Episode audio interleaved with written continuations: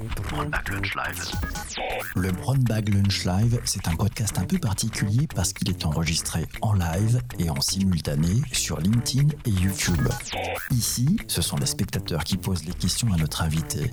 Aucune préparation, tout est en direct. L'invité a deux minutes pour nous parler du thème du jour et 28 minutes pour répondre au feu roulant des questions des participants.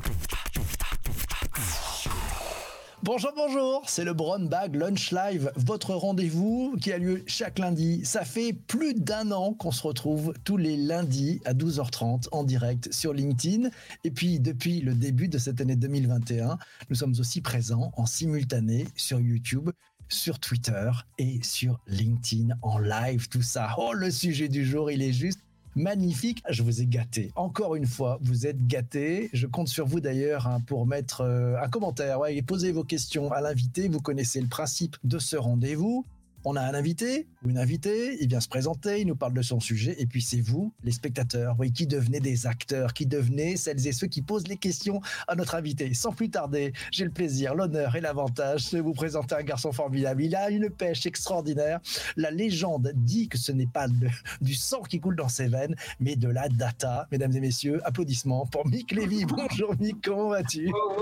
Oui, ça fait plaisir de t'avoir ici. Un grand bravo pour celles et ceux qui ne te connaissent pas, est-ce que tu pourrais nous faire le, plaisir de te présenter, ce qui va laisser à, nos invités, bonjour à, Virginie qui vient de, nous rejoindre, de commencer à poser des questions sur le sujet. Mais avant tout, présente-toi, c'est à toi de jouer, tu es on stage, fais-toi plaisir. Merci. Alors, je suis Mick Lévy, je suis directeur de l'innovation business pour le groupe Business et Décision. Ça fait 20 ans que je travaille dans le monde de la data, 20 ans chez Business et Décision aussi par ailleurs. Et donc sur le terrain, euh, pour aller repérer les meilleurs sujets, les meilleurs cas d'usage, les meilleures méthodologies, les meilleures approches technologiques pour créer de la valeur avec la data et avec l'IA.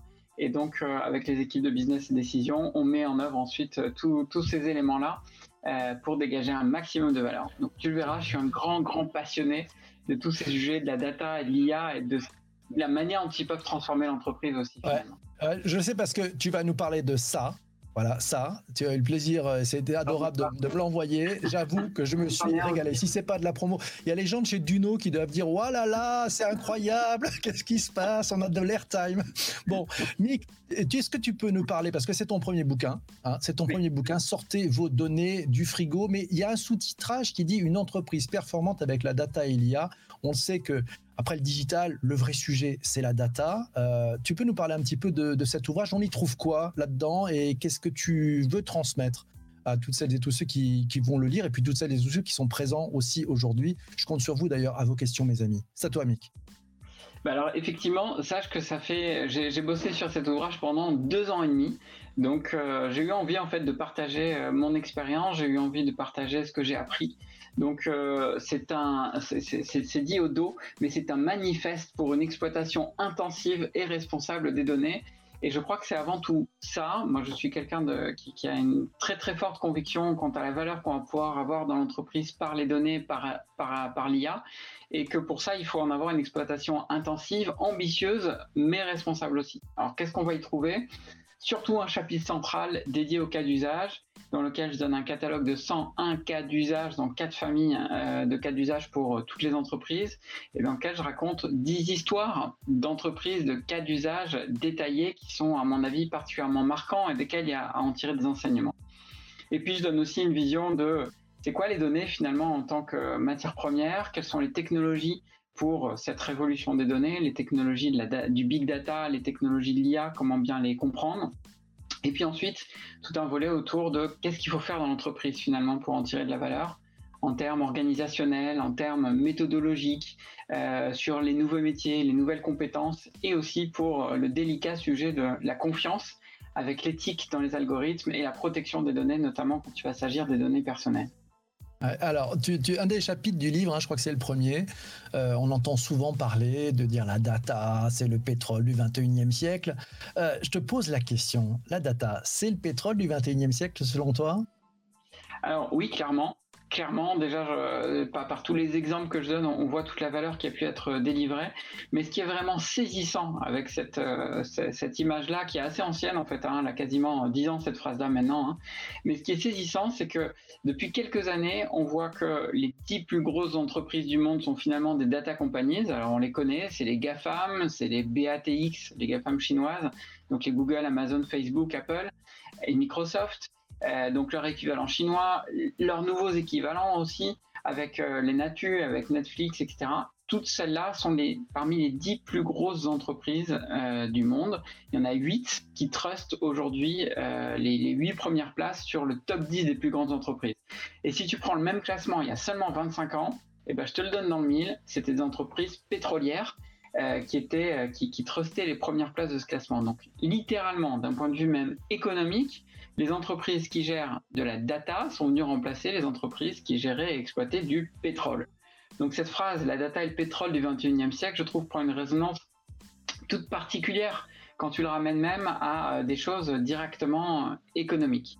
Et ce qui est sûr, c'est que toutes les entreprises n'ont pas vocation à, se transformer euh, en, en, GAFAM, n'ont pas vocation à mettre la data au cœur de leur business model, à tout recentrer sur la data, mais toutes les entreprises vont pouvoir en tirer de la valeur, vont pouvoir en tirer du retour sur investissement et ce de façon durable. Ouais, bah alors, tu as un bonjour de, Bordeaux de, Sylvain qui nous dit un coucou. Voilà, il y a Sandra qui vient d'arriver, Elodie aussi. N'hésitez pas, mes amis, bonjour à tous, à poser vos questions à, notre ami euh, Mick. Moi, j'avais une autre question à te poser. Bonjour aussi à Laura. Ils sont venus en masse, les Bordelais. Bonjour à, Will aussi qui nous, qui nous a rejoint sur, euh, sur Twitter. Euh, le cercle vertueux entre numérique, données et, l'intelligence artificielle. Tu peux nous parler un petit peu de ce, triptyque, ce, cercle vertueux de ces trois euh, finalement piliers? Ouais, alors ça c'est un élément clé à comprendre dans ce qu'est la révolution des données. Et tu avais raison en intro, tu faisais le lien avec euh, euh, la transformation digitale. En fait, qu'est-ce qu'il y a? C'est que la transformation digitale crée énormément de nouvelles données. La transformation digitale permet littéralement de mettre en données nos vies. Alors nos vies personnelles, mais aussi la vie de l'entreprise finalement, et aussi la vie de tout ce qui nous entoure, euh, d'animaux par des capteurs, la vie des objets, la vie des usines, la vie des moyens de transport, etc., etc. Et donc cette transformation digitale, et, c'est le premier élément, c'est le numérique, est en fait en plus de venir dans notre intimité, en plus de venir fournir un service, est un véritable vecteur de création de données.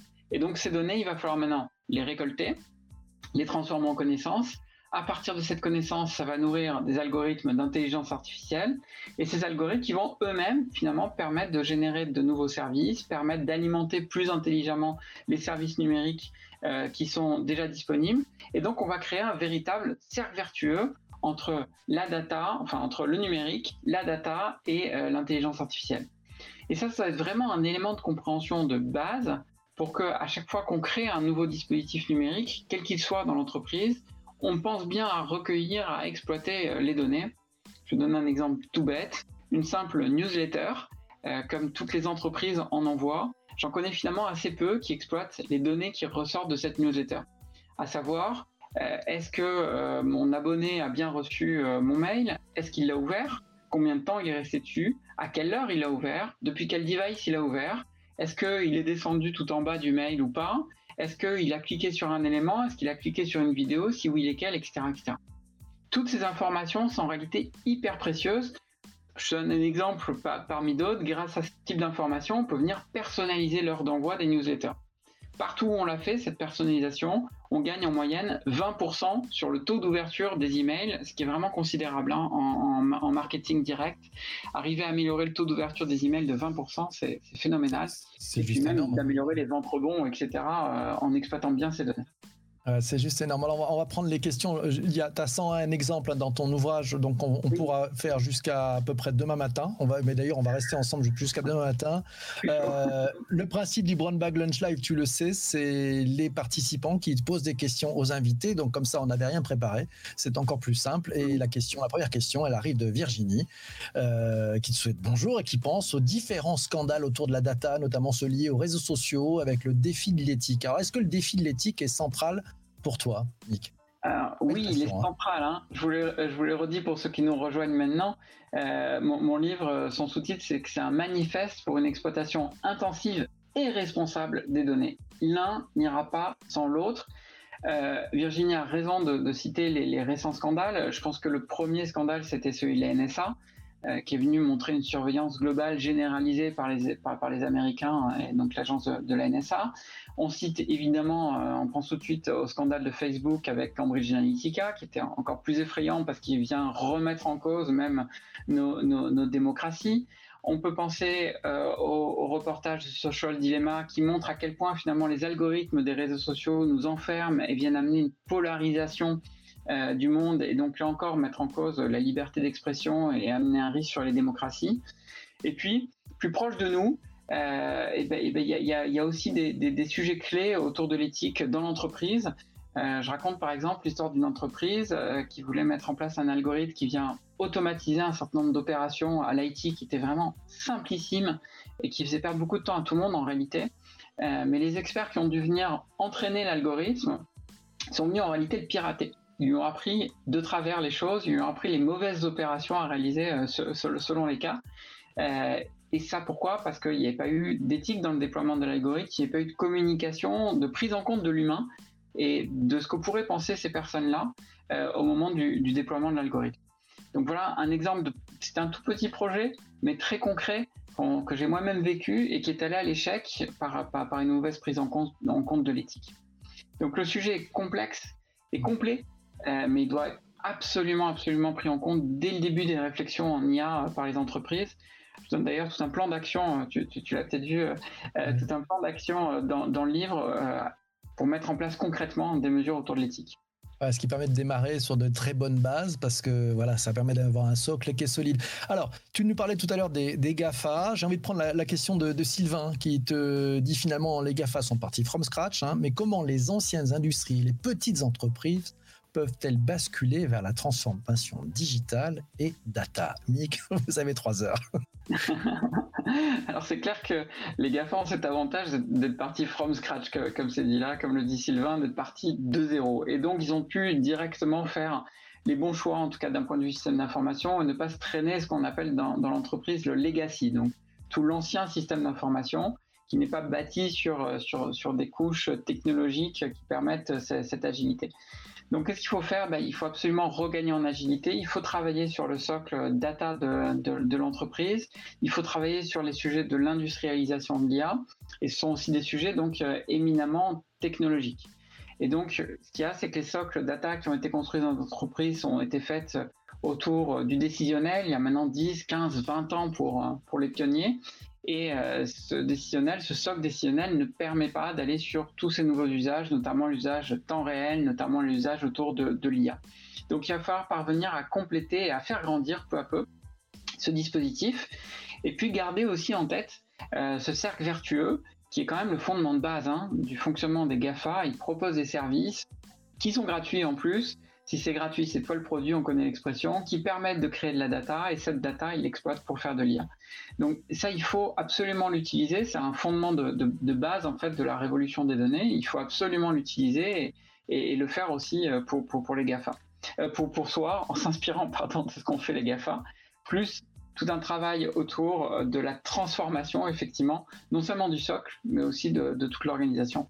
Ah. Évidemment, la question est très vaste. Hein. C'est une question très vaste, euh, ça fait de la, conversation. Tiens, Christian, à propos de la rebondie sur la, gratuité, est-ce que le problème ne vient pas de la gratuité La date à prendre la valeur, les utilisateurs ne sont pas incentivés sur les données qu'ils laissent sur les plateformes? On voit, on voit certains mouvements qui, qui feraient qu'on pourrait être, je crois, c'est plutôt aux États-Unis, être rémunéré en fonction de la donnée que l'on donne, c'est ça?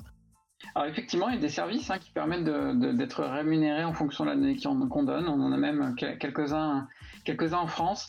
Alors je ne sais pas si le problème vient de la gratuité, mais euh, en, fait, il y a un grand malentendu finalement autour de la gratuité. C'est-à-dire que la plupart des personnes n'ont absolument pas conscience que la gratuité a un prix et que ce prix, c'est nos données et que ces données elles-mêmes ont une valeur. Et, effectivement, ça, ça, ça, amène un espèce de, grand, flou euh, autour de l'utilisation de ces services. Euh, il y, a un exemple clé qui nous montre d'ailleurs la valeur des données. Euh, C'était au moment du rachat de LinkedIn par, euh, par Microsoft. Donc ça tombe bien, vous nous suivez peut-être sur, LinkedIn. Moi, je suis un grand utilisateur de LinkedIn. En plus, c'est une plateforme que, que, j'adore. Et donc, si on regarde, donc ça a été le, le plus gros rachat de l'histoire de, Microsoft à l'époque. Je crois que depuis, ils ont fait quelques autres achats encore plus chers, mais, mais, mais voilà, c'était un prix phénoménal. Qu'est-ce que rachète Microsoft en réalité? C'est pas la technologie. Ils avaient déjà des technologies similaires. Euh, c'est pas les infrastructures ou, les actifs matériels. LinkedIn en a pratiquement, pratiquement pas. En réalité, ce qui est racheté, c'est bien les données. C'est ce formidable annuaire professionnel euh, que chacun met à jour de façon régulière, sur lequel chacun communique. Et si on fait un petit calcul que j'ai fait dans le livre, mais j'ai du mal à retenir les chiffres, donc je ne vous donnerai pas tous les chiffres, il faudra que vous regardiez dans le livre pour avoir le détail des chiffres. Mais en gros, ça revient à un peu plus de 50 dollars par, euh, par utilisateur. C'est ça qu'a racheté Microsoft. Et, on peut se dire que c'est un peu la valeur d'un profil LinkedIn moyen. Ça pourrait être autour de 50 dollars euh, par utilisateur. Donc voilà, c'est ça qui amène un grand malentendu finalement. C'est pas énorme en fait, ça veut dire qu'on ne vaut que 50 dollars. tes données LinkedIn ne valent que 50 dollars. Toi, tu vaux beaucoup, beaucoup plus que ça, c'est inestimable toi-même. Merci. Tiens, je vais prendre la question de, David. David te demande euh, s'il y a des différences d'approche data euh, quand on est en B2B ou en B2C, en business to consumer ou en business to business. Euh, tu vois des différences d'approche toi ah oui, alors il va y en avoir énormément. Moi, je le vois puisque Business Edition est une entreprise B2B, donc euh, on travaille le sujet pour nous-mêmes. Et puis, on conseille aussi énormément d'entreprises B2B ou B2C euh, d'ailleurs. Oui, il va y avoir beaucoup, beaucoup de différences. La toute première, en fait, est sur les cas d'usage qu'on va vouloir, euh, qu'on va vouloir réaliser, puisqu'une entreprise B2B a généralement pas autant de clients dans son portefeuille d'une part, et autant d'interactions clients. Et puis, bien souvent, on, on peut être sur des ventes au panier moyen plus, plus, plus important. Euh, donc en B2B, un des cas d'usage clés va être par exemple le fait de savoir euh, élaborer des réponses à des appels d'offres de façon automatique. Ça, c'est un sujet. Il y a un autre sujet hyper intéressant en B2B, peut-être encore plus qu'en B2C, qu'est-ce qu'on appelle le lead scoring. Donc quand on reçoit un appel d'offres, quand on arrive à capter un lead, d'arriver à prédire nos chances euh, de, de, remporter ce lead pour ensuite bah, finalement parvenir à, à optimiser au mieux l'investissement qui va être mis en avant-vente en B2B sur, sur, sur le sujet. Donc, on ne va pas s'intéresser exactement au même cas d'usage. Techniquement, les approches ne seront pas toujours les mêmes parce qu'on n'a pas toujours le même volume de données, notamment pour entraîner les algorithmes en B2B qu'on peut en avoir en, B2C. Mais encore, ça c'est, je, je, je, parle de manière très, générale, c'est évidemment affiné selon l'entreprise euh, et puis c'est données propres. Ah, tiens, je vais prendre une question, c'est celle de Jean-Emmanuel. Faut-il avoir peur du FOMO pour la data? Vous savez, le fear of missing out, le fait d'avoir un peu peur de passer à côté des choses, euh, avoir de la data pour tout, mais ne pas l'exploiter. Quel impact de stockage d'énergie stratégique pour une entreprise? Tu sens qu'il y a du FOMO sur la data ou pas, Mick? Euh, non, on n'a pas trop peur d'en manquer de la data, si c'est bien ça la question. Hein. On n'a pas trop peur de manquer de data, hein. c'est même plutôt plutôt l'inverse. On a trop et on ne sait pas comment l'exploiter, c'est ça? Ouais, c'est ça. Grâce à la transfo digitale, littéralement, plus on vit, plus on crée de la data. Donc, euh, on, ne va pas avoir peur euh, d'en avoir. Par contre, effectivement, il faut avoir les bonnes données pour correctement les, les, les, les exploiter. Donc, c'est aussi avoir la bonne nature de données. Et en se basant toujours sur mon cercle vertueux, ça peut être de réfléchir à l'envers sur le cercle vertueux, de se dire tiens, j'ai besoin de créer un nouveau service, je veux créer un nouvel algorithme, mais de quelles données j'ai besoin pour l'avoir? Et puis du coup, en, continuant de réfléchir à l'envers, euh, bah, quel service je vais pouvoir créer pour arriver à, obtenir ces données? Donc même si on a peur d'en manquer, en fait, on va pouvoir créer les bons services pour parvenir à, avoir les données euh, qu'on a. Alors l'autre partie de la question est, est intéressante aussi, quel impact, euh, quel impact en termes éthiques, on les a déjà un petit peu traités, mais aussi en termes de stockage, d'énergie, de stratégie. évidemment, il va falloir se poser beaucoup, beaucoup de questions. Les enjeux environnementaux et énergétiques euh, vont être énormes sur le sujet. il y a beaucoup de choses qui sont dites. Il y a beaucoup de choses qui sont dites, euh, d'ailleurs, qui sont, qui sont assez fausses, qui circulent sur, sur le sujet énergétique. Néanmoins, on a une vraie préoccupation sur l'énergie que prennent les algorithmes, euh, notamment les algorithmes les plus avancés qu'on appelle de deep learning, euh, qui pour leur entraînement donc nécessitent une énergie folle pour mouliner les milliards de données sur des milliards de paramètres qui sont donnés en entrée de ces algorithmes. Ça prend beaucoup beaucoup d'énergie. Donc euh, il y a des recherches d'ailleurs qui sont en cours hein, sur ce sujet en particulier. Je vais prendre une question de, Laura. Enfin, c'est plus un commentaire. D'ailleurs, je voudrais te faire réagir sur ce commentaire.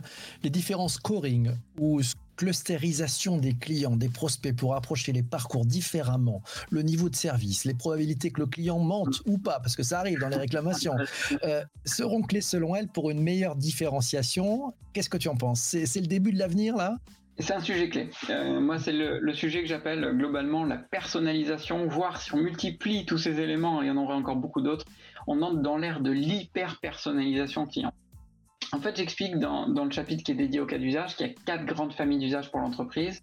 L'amélioration de son efficacité opérationnelle, l'amélioration de la relation client et globalement d'obtenir une meilleure intimité client, la maîtrise de son écosystème des risques et la lutte contre la fraude, et tout le domaine de l'innovation, de la réinvention dans lequel on va créer des produits et services basés sur les datas. Donc là, alors, nous fait un commentaire qui sert tout particulièrement donc la deuxième famille hein, autour euh, de l'intimité client. Et tout l'enjeu va être de parvenir à obtenir les bonnes données pour monter en connaissance sur nos clients et parvenir ensuite à venir personnaliser l'expérience par du scoring, par de la clusterisation, de la segmentation, par de l'amélioration et de la personnalisation des services, par même de la personnalisation de la tarification. Pourquoi pas? On va, on va le voir de plus en plus. On parlait en B2B, c'est un, des grands, grands aspects aussi en B2B, de venir personnaliser les tarifs. Pourquoi pas aller prédire euh, le fait que le client puisse mentir, aller prédire aussi le fait que le client puisse défaillir, puisse ne pas payer un crédit dans la banque par exemple. Tout ça vont être des éléments précieux pour ensuite venir personnaliser notre, notre relation client et arriver in fine à, embellir l'expérience qu'on va faire connaître à ce client réenchanter l'expérience client. Magnifique. Euh, tiens, question de, Virginie. Euh, elle est importante, c'est un des chapitres de ton ouvrage. Euh, comment mettre en place en entreprise une organisation qui soit plus data-centrique? Alors, elle parle de formation, d'acculturation. De ce que tu as pu observer, toi, quelles sont les, bonnes pratiques en la matière pour devenir une entreprise data-centrique? Il y a plusieurs parties dans, cette question. La première chose, c'est une prise de conscience. Une prise de conscience que la data est un actif et que c'est un actif à part entière de l'entreprise. Et, moi, quand, j'ai réalisé ça et quand je réalise à quel point la plupart des entreprises, en tout cas celles que je côtoie en France, en Europe, n'ont pas fait cette prise de conscience, ça me frappe.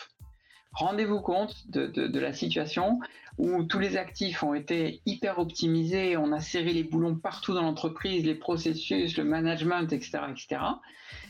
Et il y a un actif qu'on laisse de côté totalement inerte ou en tout cas totalement sous-exploité qui est celui de la data. Donc il faut cette prise de conscience, c'est vraiment le tout tout premier sujet. Et pour cette prise de conscience, effectivement, on va pouvoir aller sur les sujets de la formation, sur les sujets de l'acculturation. Moi j'aime bien euh, faire des séances que j'appelle des séances d'idéation active, dans lesquelles il y a de l'idéation, on, vient euh, amener euh, une vingtaine, une trentaine de personnes, pourquoi pas de l'entreprise, pour qu'elles réfléchissent et se projettent ensemble sur des cas d'usage, parce que du coup c'est très impliquant. Et puis une acculturation qui est nécessaire à tous les étages de l'entreprise, et en commençant par le plus haut niveau, le niveau des codires, des COMEX. C'est ce qui fait d'ailleurs que j'interviens hyper régulièrement dans des conférences euh, en interne de l'entreprise pour un public plus ou moins large ou parfois directement dans des COMEX ou dans des CODIR pour venir faire cette sensibilisation qui est absolument nécessaire et qui se fait par la prise de conscience de la valeur, de la valeur de la data en tant qu'actif. C'est vraiment le sujet clé, je crois. Sujet clé.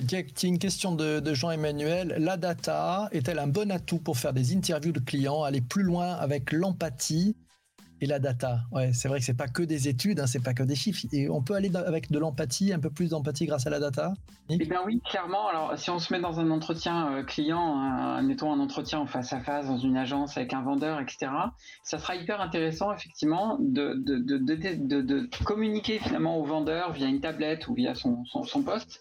Euh, tous les éléments de, connaissance de ce client et lui amener un maximum d'éléments de connaissance de client. En, fait, on est toujours, euh, il faut qu'on arrive à retrouver l'image, vous savez, du, vendeur de l'épicier des années 50 ou 60, avant la distribution de masse, avant les grands magasins, dans lesquels il connaissait parfaitement son client et dans lesquels il avait une relation intime avec ce client et limite tu lui avais préparé son panier avant même qu'il arrive parce qu'il savait que Monsieur Dupont allait passer le mardi et qu'il voulait telle liste d'articles et qu'il allait lui en proposer un autre parce qu'il savait que ça lui plairait. Voilà. Il faut parvenir à récupérer euh, cette, cette relation extrêmement intime et donc amener des données à la fois du client lui-même, des données contextuelles et puis même des données euh, proactives amenées par l'intelligence artificielle en disant tiens propose tel produit à ce client-là parce qu'il y a de très fortes chances qu'ils soient intéressés. va permettre de réenchanter effectivement la relation client et de remettre de l'empathie qu'on avait perdue finalement par, par, par, toute par toute la, la, partie distribution de masse et puis aussi par tout le numérique sans l'intelligence. Et aujourd'hui, avec la data et l'IA, on va pouvoir continuer à faire du numérique parce que on a besoin, parce qu'on le veut, parce qu'on voit que la, société va vers ça, parce que en période pandémique, sans le numérique, euh, il se passerait plus rien du tout actuellement, imaginez-vous. Euh, donc, euh, quasiment, j'exagère un peu, mais m'en pas, je m'enflamme un peu des fois, mais bon, vous voyez l'idée. mais en tout cas, le numérique plus l'IA vont permettre de remettre cette empathie et, cette, et cette connaissance personnalisée. Ça, c'est essentiel. Ah, c'est vrai que c'est essentiel. Alors, euh, tiens, alors tiens, vas-y, Jean-Emmanuel qui nous qui rebondit. Hein. Ah, la data, c'est l'or de l'entreprise, comme Fornox, il est là, fais-moi, fais-foi, il n'est pas encore exploité. C'est tellement juste, bien vu.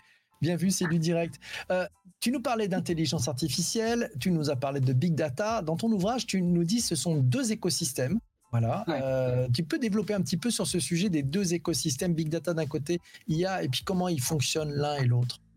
Tout à fait. En fait, déjà, c'est deux méga buzzwords. Hein. Je pense que c'est les deux plus gros buzzwords des dix dernières années, en tout cas d'un point de vue technologique. Le big data d'un côté, l'intelligence artificielle de l'autre, qui sont assez difficiles à, définir, puisqu'on peut en donner des définitions à la fois technologiques, à la fois sociétales, à la fois d'un point de vue du compétence, à la fois du point de vue de ce que ça amène à l'entreprise ou comment ça transforme l'entreprise.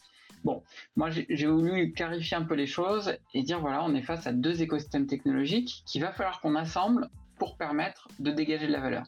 Donc tout l'écosystème Big Data va en fait permettre de gérer toute la logistique des données de l'entreprise. Ça permet d'assembler le socle de données et c'est derrière le terme Big Data, c'est un peu un terme parapluie ou paravent derrière lequel il y a des dizaines de technologies différentes qui se cachent et qu'il va falloir donc il va falloir faire les bons choix et puis les assembler correctement pour avoir à la fois ce pipeline de données, à la fois ce socle qui va permettre de les stocker, de les traiter et puis à la fois une bête de calcul terrible pour, euh, pour, pour, les exploitations. Et ensuite, il y a toute la partie de l'IA, qui elle aussi est un écosystème technologique qui est extrêmement riche et qui va permettre d'amener un maximum de valeur sur l'exploitation des données. Donc du coup, le big data et l'IA, d'un point de vue technologique, vont vraiment travailler ensemble pour permettre d'abord de placer la data au centre, d'aller vers une architecture data-centrique, une organisation data-centrique, et ensuite d'être très fortement exploité par l'IA pour être ensuite amené au métier, pour être ensuite distribué euh, dans des applications mobiles, sur des sites web et partout où on en aura besoin finalement. Alors la, data, on, en parle là, euh, bah, il y a celle que, dont disposent les entreprises, la leur, hein, qui est travaillée plutôt pour l'interne. Il y a aussi l'utilisation de l'open data, c'est les données externes qu'on peut aussi utiliser. Puis il y a aussi le fait de proposer et de mettre à disposition de l'écosystème ses propres données open data. Je voudrais rebondir sur une des questions de, Laura qui nous dit une des sources sous-exploitées, c'est l'open data. Euh, voilà, par exemple, euh, bah, éviter d'envoyer un emailing de pub pour des piscines un jour où il pleut des cordes dehors, ah oui, alors que l'information est disponible. Tu recommandes quel type d'open data pour commencer pour, pour celles et ceux qui n'utilisent pas encore ça dans leur entreprise ou qui n'ont pas pris le temps aussi de publier des données et de les rendre publiques alors déjà, ouais, je suis tout à fait d'accord. L'open data est totalement sous-exploité et globalement, il va y avoir beaucoup de valeur à exploiter des données externes à l'entreprise. Ça va permettre à minima de venir contextualiser tous les constats, toutes les données qu'on a recueillies dans l'entreprise avec du contexte comme, comme celui de la météo, par exemple. Donc, selon les secteurs, les données auxquelles on va s'intéresser en open data sont, sont très variées.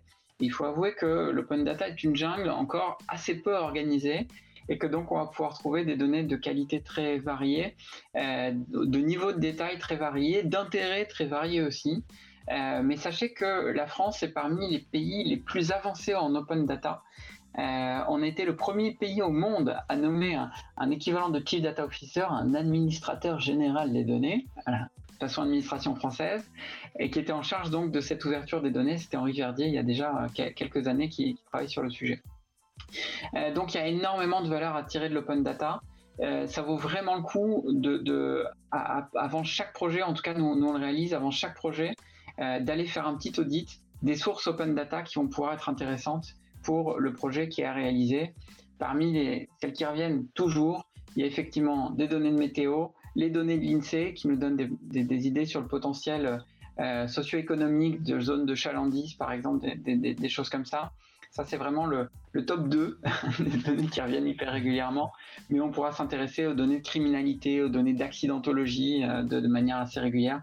Bref, il y, a vraiment énormément de valeur à tirer, à tirer de l'open data. Tu as une bonne adresse d'un site sur lequel on peut se rendre pour trouver les, catalogues de données qui sont euh, disponibles? Alors malheureusement, il n'y en a pas qu'un. Celui euh, du gouvernement, opendata.gouv.fr, euh, je pense que c'est la base.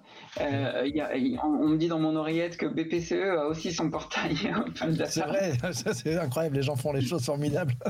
incroyable. Ah, un, portail Open Data, incroyable, incroyable. Bah ouais, ouais, c'est mais c'est amusant parce que je pensais aussi à, l'idée d'envoyer un mail alors qu'il pleut pour, pour des promotions de piscine. Euh, sur ce sujet-là, et c'est pas lié à l'open data, mais Air France avait envoyé des promotions pour aller à Wuhan en plein début de l'épidémie. Enfin, tu, tu, tu, vois le délire. Et, là, je pense que c'est l'inverse, c'est simplement un algorithme qui avait dérapé et un automatisme qui était resté sans tenir compte du contexte qui, qui, qui était là comme il y avait moins de demandes, comme il y avait moins de demandes, euh, les prix étaient plus attractifs, donc il y avait même une promo, c'était incroyable. La machine C'est le truc à l'envers par rapport à l'exemple. C'est génial. Nick, tu es le bienvenu quand tu veux parce que c'est passionnant, c'était vraiment trop court. Euh, il est 13h et on va faire un truc que moi j'aime beaucoup, on va faire un rôti. J'ai demandé à celles et ceux qui sont présents euh, voilà, de mettre dans les commentaires voilà, ce qu'ils ont pensé de cet échange. Voilà, 5, ils ont trouvé ça formidable. 1, ils ont trouvé ça nul, ils reviennent plus on se parle plus, enfin bref, on est fâché. Voilà, vous y allez, euh, on attend vos, commentaires les uns et les autres. Euh, tiens, ton retour à toi, ton propre rôti, parce que bon, la data, c'est aussi de la mesure. Qu'est-ce que tu as pensé de cet échange? écoute, moi je mets 5. Hein. Moi déjà je suis un. Ah, tu veux revenir, toi tu veux revenir, ouais, d'accord. Ah bah oui, moi j'adore comme toi les rôtis déjà. Euh, j'ai fait ma moyenne générale de tous mes rôtis du monde, je suis à 4,6, donc j'espère que là vous n'allez pas me faire. Mal, c'est pas mal, c'est pas mal. C'est plutôt une chose. un très très bon moment. Merci beaucoup de l'invitation merci. c'est un grand 5. C'est un grand 5 avec un grand merci. Merci à, vous toutes et vous tous. Voilà, c'est parti. C'était top. Merci. Génial. Oh là, ça, super vivant. Trop court, trop court. Et oui, elle a raison, Elodie, c'était trop court. Merci. 5 plus l'infini. Voilà, c'est parti. Ça, c'est monté dans moyenne. Eh ben merci. Je vous donne rendez-vous la semaine prochaine. On va faire un, échange. Voilà, l'invité il n'est pas encore choisi. Ce sera une surprise. Voilà, ce sont des choses qui arrivent. Un grand 5, ça y va. C'est hyper intéressant. Ça commente dans tous les sens. Il y en a partout. Jean-Marie aussi. Alice nous met, un grand 5. Voilà, bravo. Euh, je vous donne rendez-vous sur le podcast. Oui, vous allez chercher Brown Bag Lunch Live sur votre plateforme de podcast euh, à la demande. Voilà, un truc fabuleux. L'audio à la demande. Les plateformes de balade de diffusion et vous allez pouvoir écouter ces, rendez-vous. Voilà, c'est en audio. Donc, si vous courez, si vous marchez, si vous faites autre chose, hop, vous pouvez les écouter. C'est magnifique. On vous souhaite une bonne journée. Merci beaucoup, Mick, et à très, très bientôt. Merci à vous tous. Salut, portez-vous bien. Ciao, ciao. Au revoir, les amis. Pour ne rater aucun des prochains épisodes du Brown Bag Lunch Live, le plus simple est de t'abonner sur ta plateforme de podcast préférée. Et si le cœur t'en dit, rendez-vous sur YouTube ou LinkedIn en live pour participer en direct aux prochaines interviews.